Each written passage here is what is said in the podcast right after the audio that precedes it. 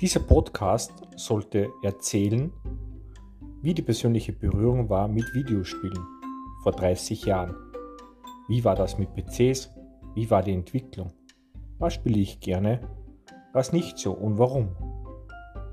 Eine Geschichte der letzten 30 Jahre.